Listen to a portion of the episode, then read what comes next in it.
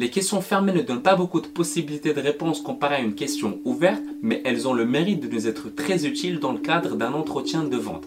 Il existe au total 6 types de questions fermées et dans la première partie de cette vidéo, je vous ai parlé des 4 premiers qui sont premièrement les simples questions fermées. Les réponses sont souvent oui ou non et grâce à ça, on pourra bien récapituler à propos de ce que le client a besoin.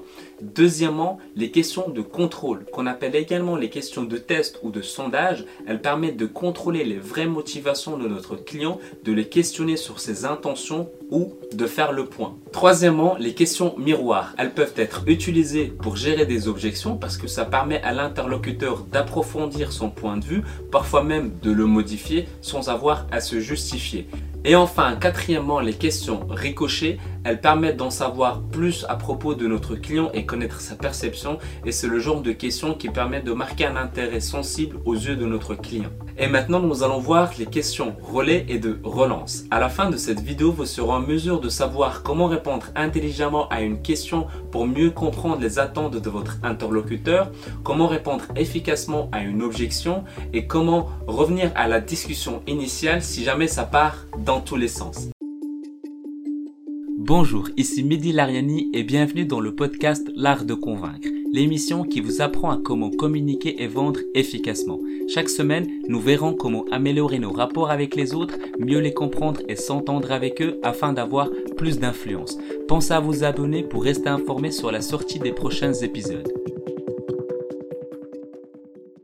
J'ai mis les questions relais et de relance dans cette seconde partie parce que leur utilisation n'est pas aussi fréquente que les quatre premières que j'ai citées. Alors commençons directement par, premièrement, les questions relais. Les questions relais restent souvent utilisées dans le cadre d'une animation de groupe ou d'une formation parce que le but est d'éviter de répondre à une question en faisant participer le groupe. Par exemple, Monsieur Henri pose une question intéressante. Qui veut y répondre? Ou bien, est-ce que quelqu'un a un avis sur ce sujet? Et leur utilité existe aussi dans le cadre d'une vente. Durant une négociation, quand il y a par exemple trois personnes présentes dans une pièce, quand on reçoit une question posée par notre interlocuteur, on peut très facilement renvoyer la question posée à la troisième personne présente à ce rendez-vous. Par exemple, qu'en pensez-vous, monsieur Dupont? Quel est votre avis sur ce point, madame Joyeux? Par contre, ce qui est souvent utilisé comme question relais, c'est pour mieux comprendre les attentes de notre interlocuteur.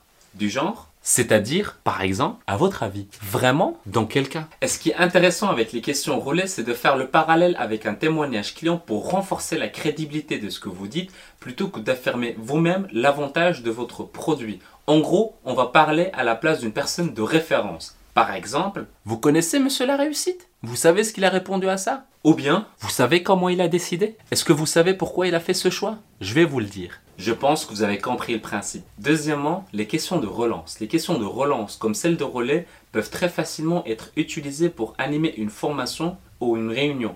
Si vous avez envie que je fasse plus de contenu sur comment animer une réunion ou une formation de manière agréable et efficace, dites-le moi en commentaire. Alors, les questions de relance sont utiles pour valoriser un participant en isolant sa question. Par exemple, Monsieur Paul, vous posez une question intéressante tout à l'heure à laquelle nous n'avons pas répondu. Est-ce que vous pouvez répéter s'il vous plaît? Et dans le cadre d'une vente, il y a parfois des discussions qui peuvent aller dans tous les sens. Et les questions de relance permettent à ce moment-là de recentrer la conversation avec, par exemple, pour revenir à notre sujet, dites-moi, Monsieur Gilles, vous disiez tout à l'heure que, pour revenir à notre question, comment, euh, grâce à ce genre de questions relais, vous aurez la possibilité de revenir à votre question au sujet principal et amener la conversation là où vous le souhaitez.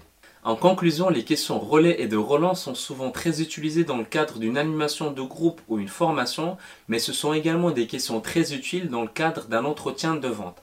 À vous de les utiliser quand c'est nécessaire.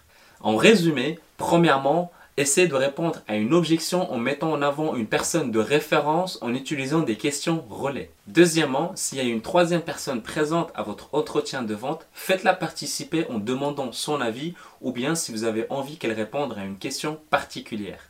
Et enfin, troisièmement, continuez à chercher à comprendre ce que veut dire votre client en utilisant des questions de relance. Si vous avez envie d'augmenter vos ventes, de vendre davantage parce que peut-être vous êtes bloqué, vous ne savez pas ce qu'il faut faire, comment il faut faire pour communiquer avec votre client, comment comprendre ses besoins, sachez que je vous ai préparé un guide qui détaille tout le processus de vente à partir de la base que vous pouvez télécharger directement dans le lien que j'ai mis dans la description. L'épisode touche à sa fin, alors abonnez-vous si ce n'est pas encore fait. Si vous appréciez ce podcast, le meilleur moyen de me remercier est de mettre 5 étoiles sur iTunes pour qu'il puisse être mis en avant. Quant à moi, je vous dis à la semaine prochaine pour un nouvel épisode.